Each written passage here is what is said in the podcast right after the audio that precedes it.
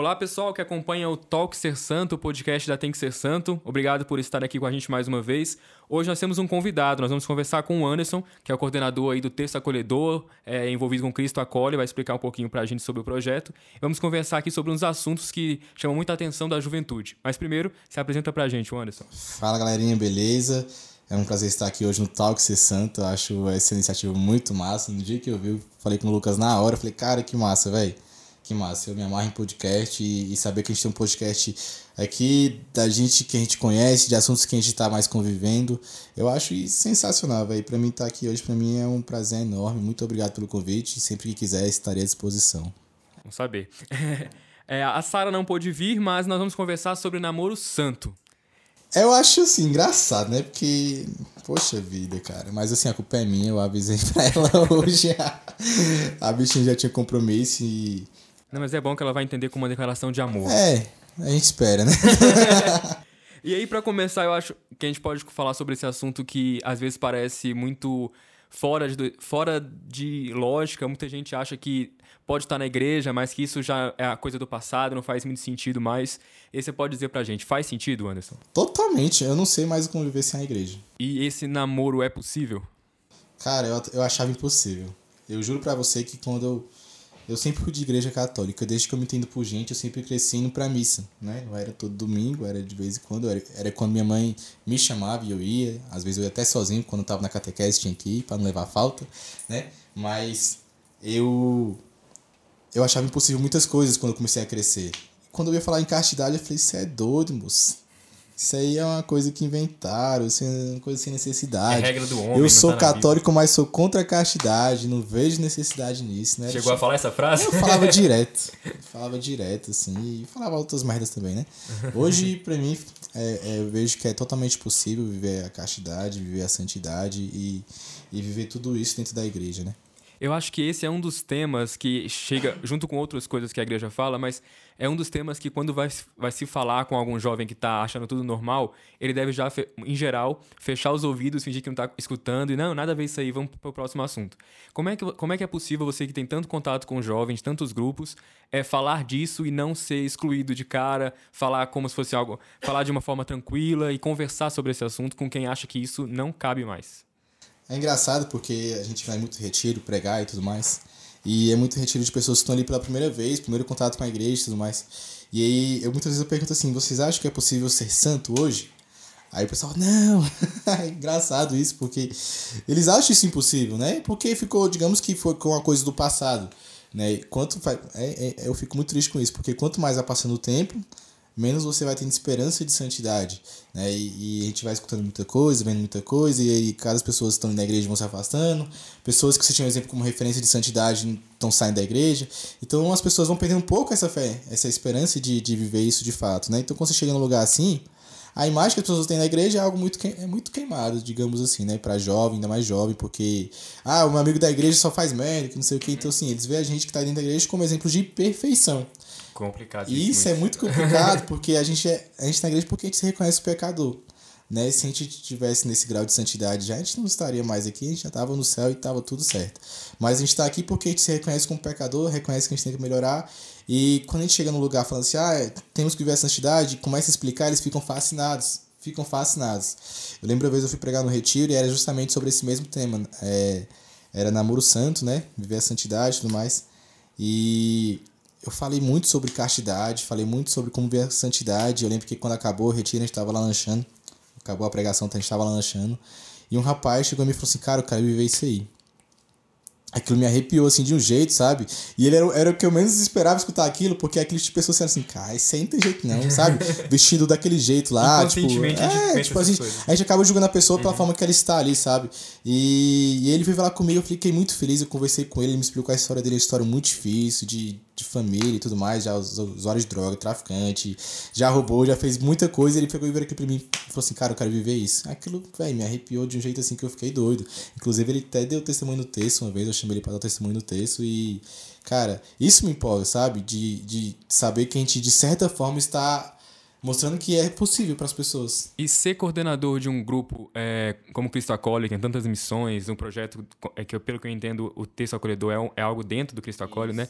Te faz ser é, qualquer pessoa que está à frente, ela acaba sendo, como você comentou agora há pouco, meio que um sinal de santidade, como se já fosse santo, que é bem complicado e pesado pra gente. Mas te faz também, no seu caso, dentro desse assunto do namoro santo, ser um tipo de conselheiro, alguém que. Te, pessoas que te procuram ou que querem saber pelo menos como é que você faz para lutar é, no dia a dia? Cara, é. É como, se, é como se você fosse um músico profissional, ou já fosse um cara de sucesso, você já tem anos de experiência, e você conhece um rapaz que está começando. Esse rapaz que está começando vai querer saber o que, que você fez para chegar né? Uhum. Até porque o sucesso é algo difícil, né? Eu não sei a estatística, mas poucas pessoas conseguem chegar lá. Uhum. Então eu imagino mais ou menos que é dessa forma, né? Se eu tô na igreja hoje e as pessoas estão olhando para mim e veem que eu tô conseguindo viver algo, então elas vão querer saber como é que eu tô vivendo isso. Elas vão querer saber como é que tá acontecendo tudo isso na minha vida, o que que eu tive que fazer. E as pessoas perguntam muito isso. As pessoas tentam ao máximo entender tudo que eu fiz, tudo que eu passei, e eu falo, cara, é um processo. E quem começa na igreja falando assim, ah, é eu vou começar agora e, tipo, já vou renunciar a tudo, vou, vou trocar minha vida todinha. O cara, ele vai, vai, vai durar três meses porque ele vai sentir saudade, entendeu? Ele, esse negócio de, de virar a chave assim, cara, é só para quem. Tem que ter a consciência que é aos poucos, né? É aos é, poucos, é, mas isso acontece, sabe? Não, não vou dizer que isso nunca acontece, uhum. porque existem santos que foram assim uhum. e tudo mais. Pessoas que eu conheço que viraram a chave de uma vez assim, deu certo, mas no geral é muito difícil porque a gente tem a mancha do pecado, né? Tem que saber entender a própria caminhada, né? Exatamente. Eu tô lendo um livro do Papa Francisco, Gaudet et, eu não sei falar em latim. Gaudet et, et Spes. É, é, enfim, um livro sobre a santidade, é recente, e ele fala sobre as pessoas que nós temos ao nosso redor, que a gente pode se espelhar, é, principalmente os santos, no caso, não só quem está ao nosso redor, mas quem já não está mais entre nós, que já viraram santos, mas que tem na sua vida um modelo a ser é, como inspiração, mas que a gente tem que perceber que a nossa história é diferente. Exatamente. Que não é, que não é porque a gente não consegue fazer o mesmo que eles que a gente já está perdido, uhum. já era. Temos que desistir. Mas entender que na história deles, eles conseguiram, e na nossa a gente pode perceber que a gente também vai batalhar vai conseguir chegar. E, e isso é muito interessante porque um, um, momento importante da minha vida, quando decidi mesmo ver a santidade, buscar a castidade, viver tudo isso mesmo de fato, foi quando eu estava no confessionário vindo já de, de recorrentes é, visitas ao mesmo padre na mesma semana. E aí ele me contou a história de um santo, porque eu não sabia qual era a história desse santo de fato. É um santo muito conhecido, e era o, é o Santo Agostinho. E ele falou assim: esse santo viveu muito, algo muito parecido com você. Ele era mulherengo, ele era não sei o que, não sei o que, não sei o que. Eu falei, caraca, eu fui buscar saber a história. E quando eu vi, eu falei, pô, se ele bicho conseguiu, hoje é doutor da igreja, é santo, cara, eu, eu posso.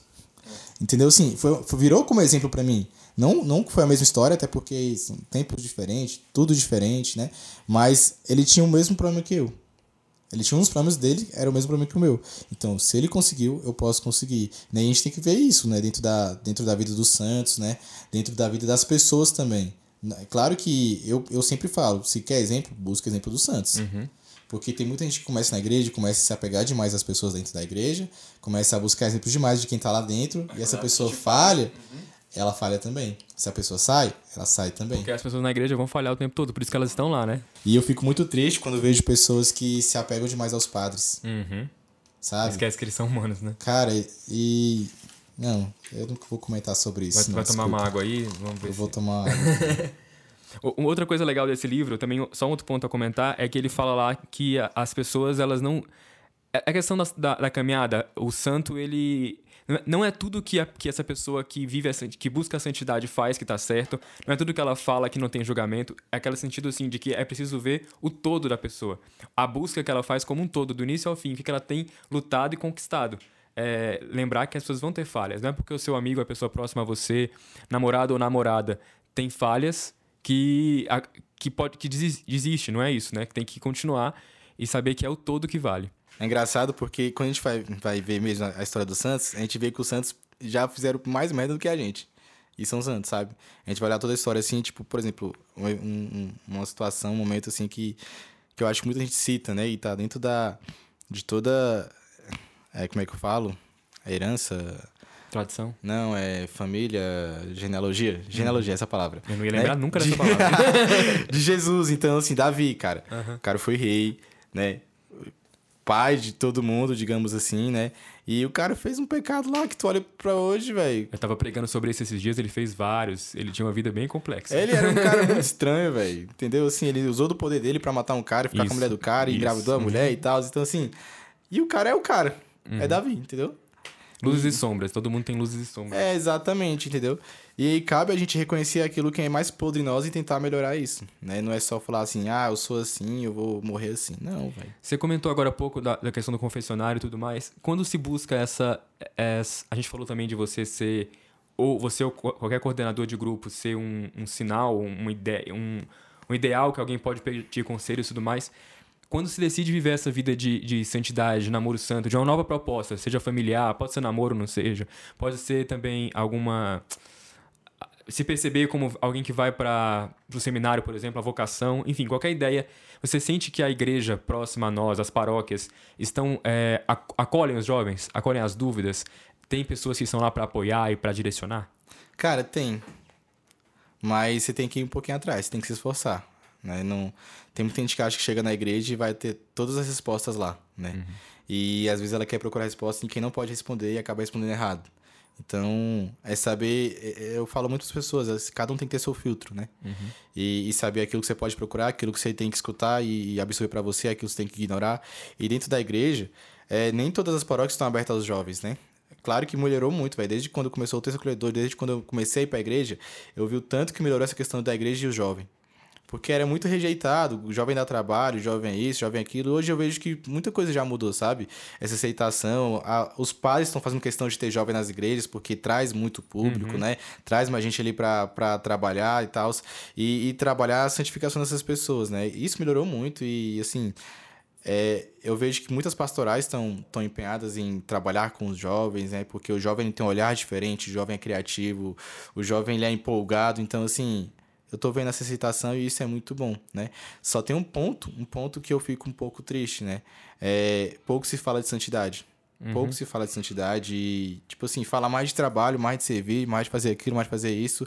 E pouco se fala de fato de viver a santidade. E eu acho que não só nos retiros, eu acho que a igreja fala pouco. A questão da castidade, a questão de vocação, é pouco falado em missa, é pouco falado. Porque muitas pessoas. É, por dificuldade de compreender a ideia de comunidade, de pastoral, acabam indo só à missa. É como se uhum. domingo fosse a única coisa que ela pudesse fazer e o máximo que ela, tá pode, é, que ela pode é, ofertar a Deus aí é a missa.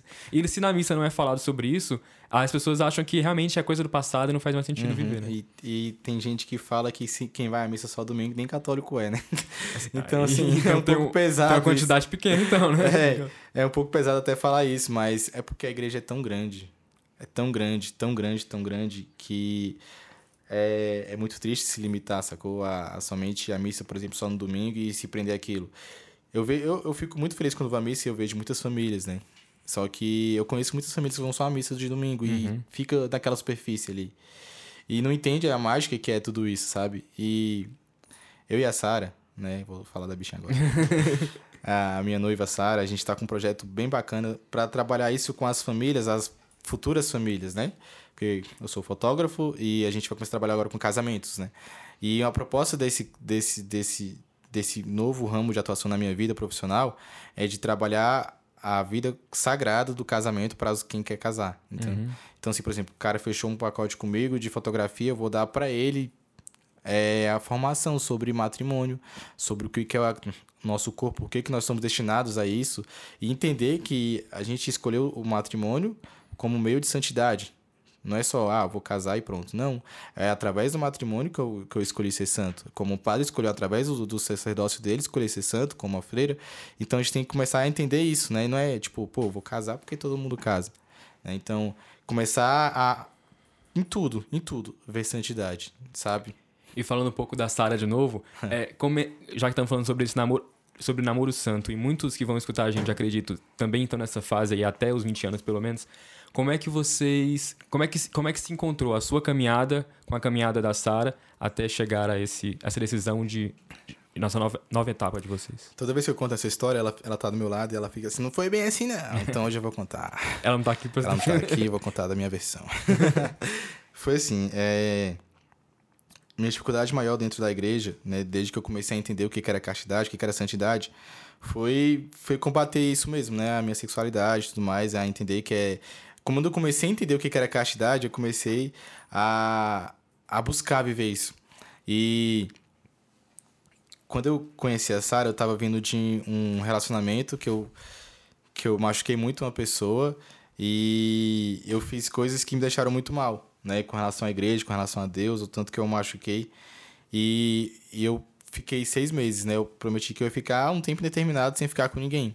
Então eu tava seis meses sem, sem falar com ninguém, sem me relacionar com ninguém, nem aquelas conversinhas, nem, nem comentários no Instagram, nem nada. Eu tava realmente só eu e Deus.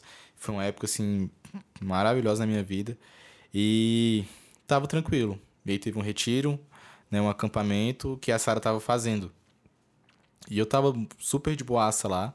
É, num, né, diferente das outras vezes que eu cheguei aí para acampamentos, eu já, eu já mirava em alguém e falava assim, eu vou investir naquela pessoa, né? Ela é na igreja, ela tá aqui, é na igreja, é, vai dar certo. vamos ver, né? e aí dessa vez não, dessa vez eu falei, não, cara, eu vou ficar na minha, eu vou ficar tranquilo e seja o que Deus quiser ir pra frente.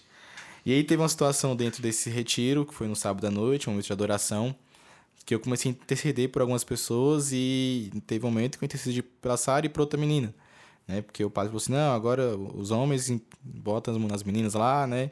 Impõe as mãos lá e reza por elas e mais. Eu rezei por ela e por outra menina, que eu não lembro quem era. Acho que eu nem conheço. E nesse retiro que, eu, que a gente estava, eu era padrinho de equipe, né? Então eu estava como líder de uma, de uma tribo lá e tal. E eu levei escapulário para 20 pessoas, porque era mais ou menos a quantidade de pessoas que teriam, né? Teriam lá. Só que foram só 11 né? Mais ou menos foi essa média em cada tribo, então sobrou mais ou menos uns 9, 10 escapulários ali.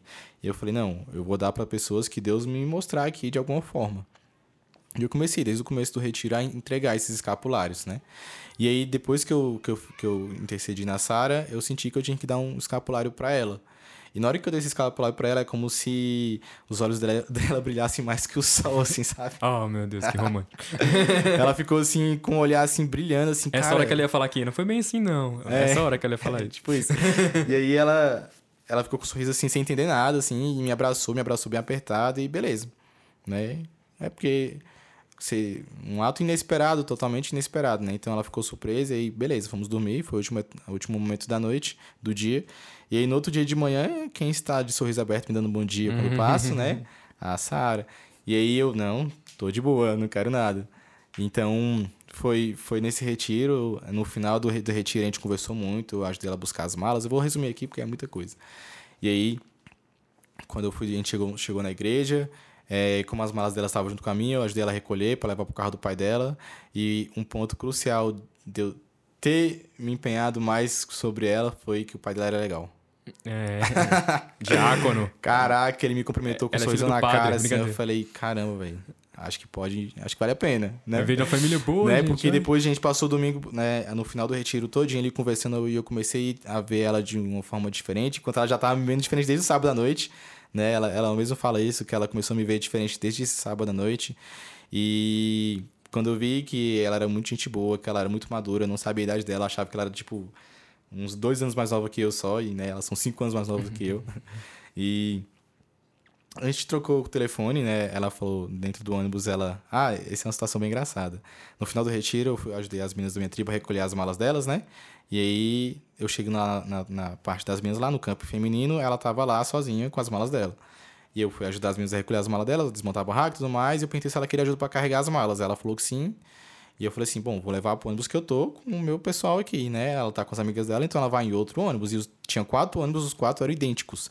E tava um colado no outro. Então eu falei assim, ela não vai ver qual eu entrei, então tá tudo certo. né? Eu vou entrar aqui, ela não vai ver e ela vai colar com as, com as amigas dela. E aí, quando eu penso, ela entra no ônibus, sem as amigas dela, no ônibus que eu estou. Eu falei, hum, tá querendo.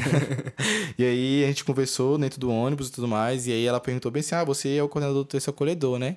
Aí eu falei, sou. A gente começou a conversar e tal. Ela, ah, eu queria marcar na minha casa. Aí eu falei assim, pega meu telefone, né? Anotei o telefone dela. Pra isso, né, Pra, pra isso, exatamente, pra marcar claro. o texto. é, e aí quando eu cheguei em casa, né, depois de tudo, eu peguei e mandei mensagem pra ela bem assim, olha, esse aqui é meu telefone, salva aí. Assim que ele chegou do retiro. Nesse dia a gente foi dormir mais três horas da manhã conversando. né? E conversa fluindo, conversa eu falei, rapaz, essa mulher é interessante mesmo, velho. E aí, um ponto assim que Cara, não teve como. Eu perguntei na terça-feira pra ela. É, na segunda-feira pra ela, bem assim, aí você gosta de forró e tal? Ela ama, eu falei, mentira. Ah, pronto, casou. e aí nós fomos pra um forró pé de serra que teve terça-feira à noite. Ele, a gente deu o nosso primeiro beijo. No domingo a gente tava namorando. Então foi tudo muito rápido. A gente não se conhecia antes. É, assim, foi quebrou o protocolo na minha vida, né? Eu tinha o costume de conhecer a pessoa por muito tempo, de, de sei lá, de enrolar a pessoa por muito tempo e com a Sara foi tudo muito rápido. Ah, mas começou em retiro, tava, começou certo. Cara, começou diante, começou diante do Santíssimo, é, né? Então isso foi para mim algo muito especial. Assim. Ó, Sara, mas depois você pode vir aí no futuro, tá? Em outro podcast para falar a sua versão, sua versão. da história. Onde, pra gente já é, encaminhar pro final, você tem algum comentário Poxa, final? Já, já, cara. Não, já acho isso. que tem quanto tempo? É, mas, mas é, é porque é um tempo fez bom 10 pra, minutos. É um bom tempo para você poder falar algum comentário mais sobre o assunto que a gente falou, ou um pouco do terceiro acolhedor também apresentar para quem ainda não conhece, se não ah, conhece. Legal, deixa eu explicar um pouquinho sobre isso. É, muita gente tem dúvida do que, que é essas duas coisas, né? Esse texto e, e, o Cristo acolhe. Tudo começou no texto acolhedor e minha conversão se deu praticamente por causa do texto acolhedor em 2015. E eu tentei realmente mudar o cenário de muita coisa e a principal missão do texto acolhedor é que os jovens rezassem o texto e pararem de achar que só senhora e idoso né, rezavam o texto. Então, é, essa era a principal missão. E graças a Deus deu muito certo. Tem quantos né? anos já? Quatro anos. Quatro anos de terça acolhedor. E em 2017, Deus falou mais no meu coração, falou que eu não podia ficar só ali, que eu tinha que fazer algo mais de forma mais aprofundada, de algo, sei lá, eu tinha que entrar mais de alguma forma e buscar mais a santidade e levar as pessoas a buscarem mais isso. Então eu fui pegando algumas pessoas que frequentavam muito o texto, que eram assíduos, que eu via que tinham alguma vontade de ser santas, eu via que tinha potencial de santidade e chamei para compor esse grupo naquela época, né, que começou em agosto de 2017. E desde então, quando começou o Cristo Acolhe, eu não sabia o que, que seria, eu só sabia que eu tinha que buscar algo mais fundo, né, algo mais profundo ali. E aí, com o tempo, a gente foi discernindo que seríamos o grupo missionário, né, um grupo que estava ali para realmente buscar a santidade, ver a santidade com o carisma de, de salvar a família através dos jovens. Então, nosso trabalho continua com a juventude, para que cada jovem que a gente chegar a atingir com nossa palavra, com, com a forma que o Espírito Santo nos toca para chegar até ele, ele alcançar a família dele, salvar a família dele, porque isso aconteceu na nossa. Entendi. Então, é, é, o jovem que vai ao texto, que vai às garagens rezar ele volta para casa sendo luz para aquela Exatamente, casa. né? E não só no texto, né, no texto acolhedor, mas nas missões que a gente vai, Sim, claro, nas né? pregações, né? a gente fala muito de família. Eu falo muito de família sempre. E a nossa maior intenção é essa, né? Porque a família é a base da sociedade e estão tentando acabar com as famílias hoje. Então a briga tá feia, né? E eu não vou arregar. Tanto o texto quanto o Cristo acolhe, as missões e tudo mais, quanto a própria ideia do namoro, da vocação, do matrimônio, tá meio que remando contra a maré no mundo hoje, né? Tá, totalmente. Totalmente. E, e é muita pressão todo dia para vocês, como grupo e como casal? Cara, é... não vou dizer pressão, mas quando você toca no assunto no meio de pessoas que não vivem isso, você é, é motivo de chacota ali, né? E eu tento levar isso na esportiva e tento mostrar que o porquê eu vivo isso, que não é só aquele. Né? Toda vez que eu falo, o pessoal fala assim, ah, eu escolhi esperar, né? Sempre rola essa piadinha do eu escolhi ah, é esperar, é né? O povo acha que é somente só um tempo e sem sentido. Mas não é, a gente tá obedecendo a tudo aquilo que Deus quis para nós, né? Tudo aquilo que Deus planejou para nós e, e a gente vê tudo isso de forma muito bela. É claro que é muito difícil e quando você tá noivo fica mais difícil ainda, porque você acha que você pulou uma etapa, opa, avançamos uma etapa, então vamos avançar mais uma etapa aqui no nosso namoro também, né? Uhum. E aí não é assim, a gente tem que entender que a caixa dela tem que ser vivida quando você está solteiro, quando você está namorando, quando você está noivo e quando você está casado também. Então a castidade ela é para a vida toda, né? Desde que você entenda por que, que existe a castidade, desde que você entenda o que, que seu corpo é diante de Cristo, diante do outro, e não é somente um objeto de prazer, um objeto de, sei lá, de, de desejo que você usa ele para satisfazer, satisfazer suas vontades. Não é, o corpo ele está aqui para nos levar a algo muito maior, né? Levar a nossa alma para algo muito maior. Por isso que muita, muitos têm falado hoje da teologia do corpo, porque as pessoas têm procurado entender isso, né? Entender qual que é, o que, que Deus tem para o nosso corpo, né? E a gente vê que dentro disso tem um mundo gigante, gigante, gigante, que não é somente não fazer sexo. É, é você viver toda uma vida é, buscando mesmo o céu. Eu acho que o legal do testemunho todo que você comentou aqui nesses minutos é também mostrar que não é uma questão de regra. Não é aquele entendimento da igreja como regra, né? Uhum. Mas de uma ideia de crescer até a estatura de Cristo mesmo, crescer aquele exemplo que ele deu ser outro Cristo, né? E perceber que isso é no dia a dia, não é uma questão de. Se você olha pelo lado da regra, fica pesado. Fica. Parece escola que você tem que fazer e sentido. se não fizer, você é. não ganha, não passa de ano. Mas a questão muito mais séria é a questão de amor mesmo, né? Sim. É o amor versus a regra, eu acho. É exatamente. Quando eu comecei na igreja, eu discordava justamente porque eu não entendia o porquê que tinha que viver a castidade. Falavam que era proibido fazer sexo e não falavam por quê. E quando eu comecei a entender, eu comecei a falar isso para as pessoas. Ficar, cara, eu, eu vivo a castidade porque é o que é o que move meu coração, sabe? Tem um santo que fala, não vou lembrar agora qual o nome, que fala que a castidade é o coração da santidade. Então, quando eu comecei a entender isso, eu falei, cara, se eu parar de ver a castidade, meu coração para e eu não alcanço a santidade. Então, eu queria servir na igreja e meu, minha dificuldade dentro da, da caminhada era com a sexualidade. Então, eu falei, cara, se eu quero servir, eu tenho que combater isso. Então, eu comecei a ver a, a, a castidade de verdade, eu buscar viver de verdade para poder servir. Eu uhum. não podia servir em pecado. Uhum. Né? E quando eu comecei a entender a maravilha que é viver a castidade, a maravilha que é você saber esperar em Deus, saber deixar o seu corpo ali, esperar o momento certo para aquilo, porque o sexo ele tem um sentido muito maior, né, do que somente o prazer. O prazer é uma consequência daquilo que a gente tem, né? Então, o sexo ele é algo muito sagrado e as pessoas acabam vulgarizando o sexo, tratando como algo proibido, de não pode ser falado, que não sei o quê. Esses dias eu fui pregar num, numa pastoral que era só de senhores, né, e senhora, era só velhinhos e foi muito engraçado que eu comecei a falar de sexo e eles ficaram tudo assustados, assim. Você vai falar o que aí, gente? É, o cara assim, arregalaram os olhos, eu falei, cara, vamos quebrar o tabu aqui, sexo é sagrado. Sexo é sagrado, sexo não é esse negócio proibido que você começa a falar, cala a boca, menino, uhum. né? Então, a gente tem que só saber como é, como é que tem que ser vivido, quando tem que ser vivido, por que tem que ser vivido, de que forma tem que ser vivido, né? As pessoas, a sociedade em si, é, como é que eu posso falar? Estragou tudo, né? Então, a gente está agora é, tentando viver isso e buscando entender o que, que é isso para viver melhor isso e, e chegar na santidade, chegar ao céu, sabendo que não é só sexo, né? Não é só sexo, não é, não é só o prazer, é, tem todo um, uma teologia por trás, tem todo, tem todo Deus por trás, tem Deus em tudo. Então, não é só, ah, não vou viver isso porque eu não concordo. Não, mas busca entender, sabe? Quando, quando entende, fica mais fica tranquilo, não fica fácil. Tem uma foto fica... de São João Paulo II, não sei se você já viu, que ele tá com os, uhum. os dedinhos assim, como se fosse dois óculos, né? Uhum. E essa foto é muito legal porque é exatamente isso que a gente consegue entender, que a gente consegue ver quando a gente entende a maravilha que é a teologia do corpo ou mesmo viver a castidade, né? Você é como se você colocasse olhos novos, né? Você colocava, coloca os olhos da santidade ali e você vê tudo de uma forma diferente. É, é, maravilhoso, cara. Eu queria poder falar muito mais, eu falo muito mais. É bom, vamos encerrar Vocês com estão esse... se olhando aí já, eu falei, tem que acabar. Não, eu tô tentando olhar o tempo ali. Vamos encerrar com, com esse gostinho de quero mais, porque aí você volta outra vez, entendeu? O pessoal que assistiu pede mais, mais temas, sugere temas pra gente conversar no próximo. Legal. E a gente consegue continuar assim. Muito obrigado pela presença. Eu que agradeço. Venha a próxima, quando a gente chamar, por favor. Pode deixar. Traz a galera. Trazer a Sara. É, é. Ou ela pode vir também, viu, Sara? Se, se não quiser com ele presente, você, você vem e fala só a sua versão das coisas. É, pessoal, acompanha a gente aí nas redes sociais da Tem Que Ser Santo, no Twitter, no, no YouTube, no Instagram, no Facebook. É, arroba tem que ser santo, o que é mudo, lembrando.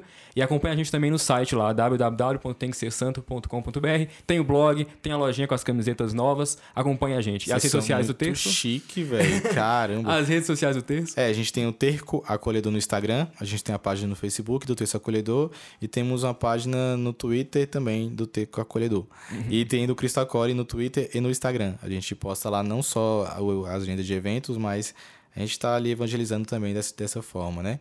A gente um dia chega igual ao nível da Tem que Ser Santo, mas enquanto que isso... Estamos todos juntos, crescendo, errando, aprendendo e crescendo junto. É, valeu, pessoal. Até a próxima. Se cuidem com Deus nesse mundo louco. Tchau. Valeu, gente. Beijo.